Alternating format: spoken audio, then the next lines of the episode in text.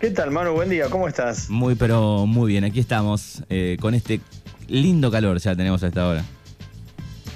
Sí, ¿no? Se viene picante la última semana del año, según el pronóstico, ¿no? Bien, ¿cómo ha pasado Rafa Saralegui la, la Navidad? Bien, muy bien, Manu. Acompañado de la familia, viajamos a, a Buenos Aires, así que estuve con mis hijos, mi madre, mis hermanos, así que muy bien, por suerte. Bueno, perfecto. Recuperados eh, a martes un poco ya y pensando en, el viernes otra vez. Sí, ¿no? Ya está de nuevo. Como que la última semana no da tregua, ¿no? Exactamente. Igual me parece que la, la, previa de, Navidad está, estaba un poco más comprimida, me parece, como todo el mundo, bueno, que termine, que termine, y esta ya empieza, empezamos a relajarnos un poco, ¿no? Sí, ya proyectar un poco el verano, los que se van de vacaciones, ¿no? Este, me parece que sí. Puesta de las expectativas en lo que va a venir. Este año fue un año duro, esperando que el año que viene sea un poco más llevadero también, ¿no? Esperemos, esperemos que, así sea. Bueno, ¿qué tenemos para esta última columna? Mira, Manu, la última columna la vamos a hacer con, si querés, lo que sería el último escándalo eh, judicial del año, ¿no? Eh, este descubrimiento ahora de una mesa judicial, la que ya se hablaba a nivel nacional, ahora a nivel de la provincia de Buenos Aires, eh, durante la gestión de María Eugenia Vidal. Esto, este tema explotó durante el fin de semana. Mm, el diario Página 12 había publicado un video y ayer eh, se concretó formalmente la denuncia.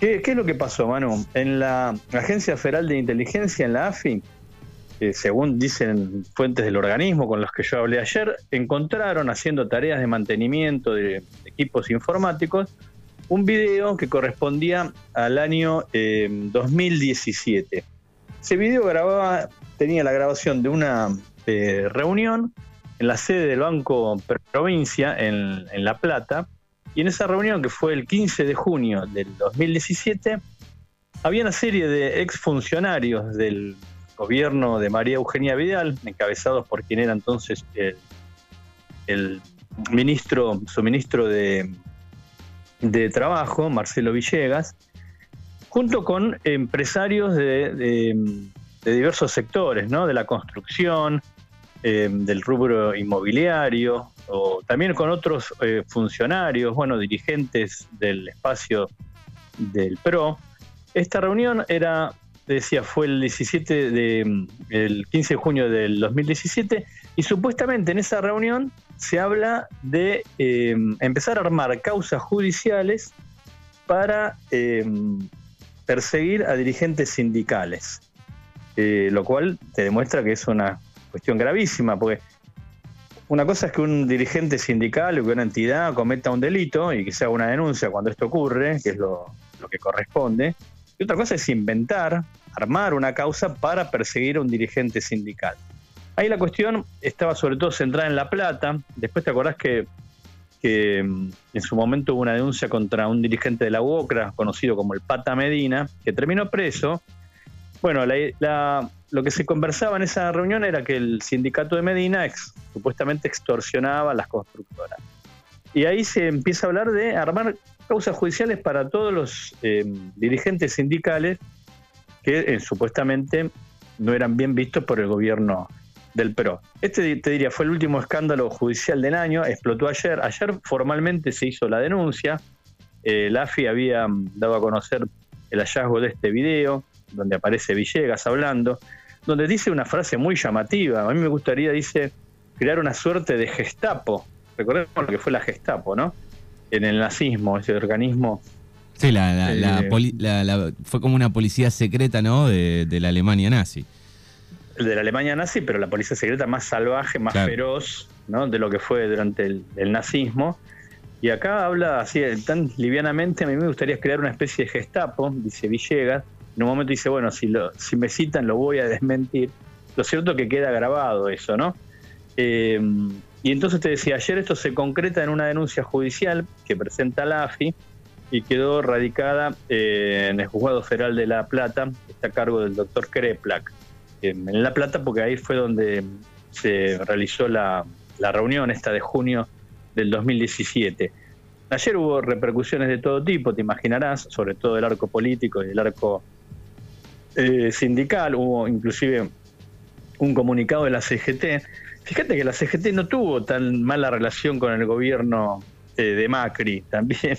Ese es un dato no menor. No es que eh, se habló de una persecución, en su momento los dirigentes de la CGT no fueron perseguidos, sino algunos dirigentes en especial. Por ejemplo, Medina, por ejemplo, la familia de Moyano, de Hugo Moyano, el de los camioneros, eh, a quien, ¿te acordás? Se intentó también meter preso a su hijo, Pablo. Eh, fueron como acciones muy focalizadas, ¿no? Eh, pero bueno, también te decía eso, ayer la CGT entonces salió a criticar, obviamente desde el gobierno, el ministro de Justicia, Martín Soria también, no hay todavía, no se conocieron reacciones desde el espacio de Cambiemos, ¿no? De, por ejemplo, Villegas no se sabe, no, no salió ninguna declaración, este exministro. Un exministro que era un abogado vinculado más al mundo empresario, ¿no? El ministro de Trabajo, eh, si querés puesto no para defender a los trabajadores, sino para defender a, los empresarios. En esta puja que es lógica en general entre el mundo de, los, de los patrones y el mundo de los trabajadores, ¿no? Era claramente un abogado puesto y ahí esas expresiones lo demuestran, puesto para favorecer a, las empresas o a los empresarios. Así que es como el último escándalo judicial eh, vinculado con esto, con el armado de causas, que parece haber sido entonces una práctica eh, que se repitió primero a nivel nacional, recordemos que hay una causa en trámite, por lo, que se conoce como la mesa judicial, integrada ante otros por Mauricio Macri, sus asesores, eh, que también eso digitaba causas, trataba de influir en los jueces. Se armaron causas, hubo causas muy famosas, como por ejemplo, te, acordarás una denuncia contra el juez Sebastián Casanelo diciendo que se había reunido en Olivos con Cristina Kirchner. Bueno, esa causa se probó que era absolutamente mentira, que no había existido ninguna reunión, y los denunciantes terminaron procesados por falso testimonio, las dos personas que aparecen a realizar la denuncia. Sí, y, además, digo, durante esos, esos años, digo, se trató de eh, tirar abajo el tema gremios, ¿no? Este, todo el tiempo.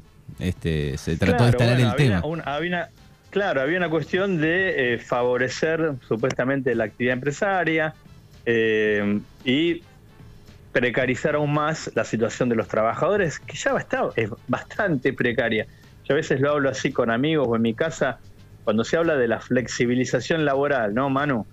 Eh, la flexibilización laboral ya existe de hecho, porque la mayor o mayor parte, buena parte de los nuevos empleos son a través de un monotributo. Tenés que facturar el trabajador eh, y ahí ya no tenés, no tenés los derechos de cuando estás contratado en relación de dependencia. Así que la precarización laboral, de hecho, ya existe, digamos, ¿no? Pero eh, bueno, se trataba de darle inclusive algunos algunos, si querés, favores más eh, a los empresarios. La causa recién se inicia, la verdad es esa. Habrá que ver si ese video eh, efectivamente constituye una prueba, si se encuentran eh, nuevos elementos, o la, o la causa luego no prospera, ¿no? Lo que pasó ayer fue la denuncia formal, que es lo que corresponde hacer, digamos. Se encuentra un video que puede dar cuenta de una situación irregular. recordemos que el Código Penal prevé que los funcionarios, al tomar conocimiento de un hecho que puede ser un delito, tienen la obligación de denunciar. Así que esto fue lo que hizo ayer la AFI, presentó tras el hallazgo de este video que se encontró hace pocos días, el 23 de diciembre, o sea, la semana pasada. Tras el hallazgo de ese video, se, mm, decide hacer una denuncia y que fue algo similar, mano, a lo que ocurrió en Mar del Plata, que le generó el procesamiento a Mauricio Macri. En Mar del Plata también la AFI encuentra documentos internos, la AFI en la nueva gestión, en la gestión de este gobierno, encuentra documentos internos que mostraban que se estaba espiando a los eh, familiares de las víctimas de Lara San Juan. A partir de esa denuncia que prosperó, eh, se termina con el procesamiento entonces de Mauricio Macri por el espionaje a los familiares de Lara San Juan. Y eso te muestra, mano, entonces que había como una como un correlato ¿no? de lo que pasaba. A nivel nacional se repetía eh, también en la provincia de Buenos Aires, en este caso con un objeto eh, más específico que eran los dirigentes sindicales que podrían ser eh, molestos o que no tenían tan buena relación con el gobierno de Cambiemos, porque evidentemente había otros dirigentes que sí tenían buena relación, ¿no? Que no tuvieron persecuciones durante el, el gobierno de, Mauricio, Mauricio Macri o María Eugenia Vidal en la provincia de Buenos Aires. Bueno, así que, y con frases este, muy desafortunadas de este Marcelo Villegas realmente, eh, queriendo, ¿no? Hablando, de una gestapo, ¿no? Nada menos, con, lo que eso significa. Exactamente. Y después, bueno, eh, es el gran debate, tema gremios sindicales, eh, sindicalistas, digo, ¿no? Se, se debate mucho, pero como en todos los rubros, áreas, de incluso de la vida, digo, ¿no? Habrá sindicalistas que hacen su trabajo realmente eh, perfecto y muchos trabajadores han conseguido cosas a través de, estos sindicatos, eh, derechos y beneficios que tienen en el día de hoy y otros harán las cosas mal como sucede en todas las áreas, ¿no? Claro, el tema es eso, si, cómo se manejan, ¿no? Si, como dicen, son hay actitudes extorsivas o están defendiendo sus derechos. Hoy hay muchas actividades que, que tienen muy buenos ingresos y justamente eso es por la defensa que hacen los eh, sindicatos de, los, de sus trabajadores, ¿no? Eh, y bueno, a veces eso siempre genera, puede generar un, conflicto o no, pero bueno, están los derechos de los que trabajan, justamente para eso existe la, legislación laboral, así que, eh, pero era el objetivo era como muy claro, ¿no? Perseguir a determinados este, sindicalistas, veremos cómo prospera esta causa, pero un dato no menor, eh, Manu, que por ahí a veces se pierde, me parece, como el foco la gravedad de inventar una causa judicial, ¿no? Ese es el punto.